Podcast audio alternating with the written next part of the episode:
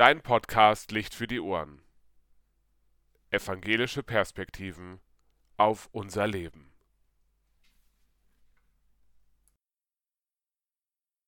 Schön, dass du wieder eingeschaltet hast zu deinem Podcast Licht für die Ohren. Jetzt kommt der Staffelstart zu deiner Staffel Nummer 2. Und nun, Rabea, du bist dran. Es ist für sie alle die schönste Zeit des Tages. Die Arbeit ist getan, die ganze Familie sitzt am Tisch. Jesus, seine Eltern und seine jüngeren Geschwister. Beim Essen erzählen sie einander, was am Tag los war.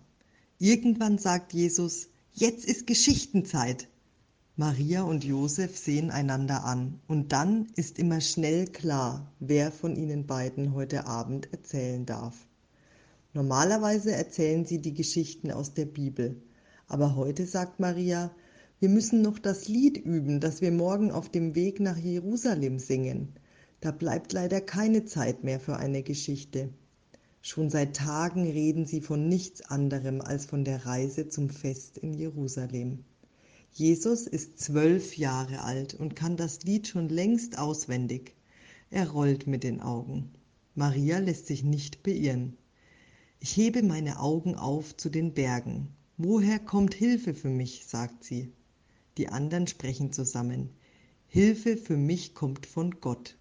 Alle zusammen sagen sie, Gott, behüte uns vor allem Bösen und behüte unser Leben. Gott, sei bei uns auf unserem Weg. Amen. Danach erzählt Josef doch noch schnell eine kleine Geschichte. Dann ist Schlafenszeit. Morgen wollen sie sehr früh aufstehen. Bei Sonnenaufgang gehen sie los. Alle tragen einen Beutel mit Wasser und Essen für den Weg, der drei Tage dauert. Fast alle aus dem Dorf gehen mit. Unterwegs wird viel gesungen. Abends lagern sie an windgeschützten Plätzen. Jesus geht mit den anderen Jugendlichen ganz vorne. Immer wieder müssen sie lange warten, bis auch die Letzten nachgekommen sind. Am dritten Tag, kurz bevor die Sonne untergeht, sehen sie endlich die Mauern von Jerusalem. Es leuchtet oben auf dem Berg in der Sonne. Beeilt euch, ruft Jesus aufgeregt. Bald sind wir da. In Jerusalem schaffen sie es nur noch bis zur Herberge. So müde sind sie. Sie essen noch ein bisschen Brot und gehen dann schnell schlafen. Am Morgen laufen Jesus und die anderen Jugendlichen gleich zum Tempel. Überall in der Stadt sind Leute unterwegs und Stände mit Essen aufgebaut. Es ist so aufregend. Die vielen Menschen, die riesengroßen Steine der Mauern, die römischen Soldaten überall, die steilen Treppen zum Tempel, die wunderschön geschmückten Altäre. Im Hof des Tempels sieht Jesus in einer Ecke Leute, die ins Gespräch vertieft sind. Er weiß, dass dort Menschen sind, die sich in der Bibel gut auskennen. Da zieht es ihn hin. Er stellt sich zu ihnen und hört zu. Er ist da gar nicht mehr wegzukriegen. Seine Eltern und Freunde sieht er nur beim Essen und den Festgottesdiensten, zu denen alle zusammenkommen. Jeden Tag verbringt er Stunden mit den Bibelkundigen. Am dritten Tag traut er sich endlich eine Frage zu stellen. Wohnt Gott hier im Tempel? Einer der Männer wendet sich ihm zu und sagt, Gute Frage, was meinst du denn dazu? Jesus sagt, wir nennen den Tempel Haus Gottes, aber wohnt Gott in einem Haus? Eine Frau fragt, wohnt Gott nicht überall? Ja, aber hier können wir Gott besuchen. Warum würden sonst so viele hierher kommen? sagt ein Mann mit langem Bart. Vielleicht ist Gott immer da, wo Menschen von Gott reden.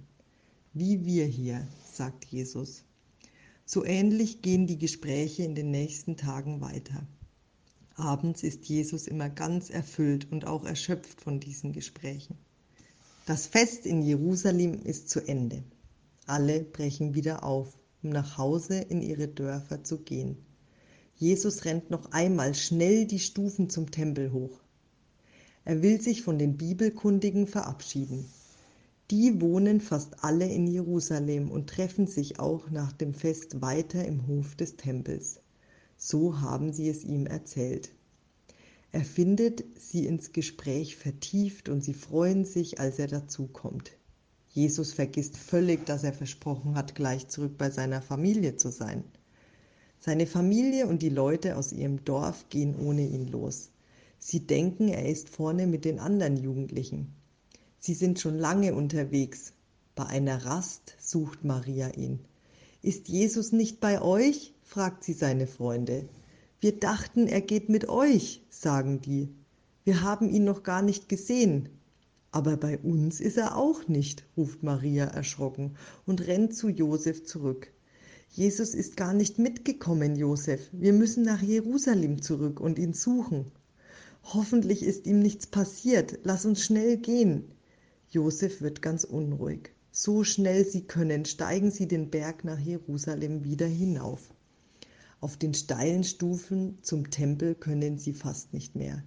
Im Hof ruft Josef laut: Da ist er, Maria, da ist er ja! und zeigt in die Ecke mit den Bibelkundigen. Gott sei Dank, sagt Maria und holt tief Luft. Dieser Junge, seufzt Josef. Maria rennt zu Jesus. Kind, da bist du ja. Dein Vater und ich suchen dich seit Stunden. Wir haben uns solche Sorgen gemacht. Jesus sieht sie verwundert an. Ganz ruhig sagt er, Warum habt ihr mich gesucht? Ihr wisst doch, dass ich hier bin. Ich muss doch bei denen sein, die von Gott reden, damit ich mit ihnen zusammen Gott nahe bin. Alle sehen Jesus erstaunt an. Niemand sagt etwas. Nach einer Weile macht er sich mit den Eltern zusammen auf den Weg nach Hause. Als sie den Tempel verlassen haben, flüstert Maria Josef ins Ohr. Was für große Worte unser Kind sagt. Was wird wohl aus ihm werden?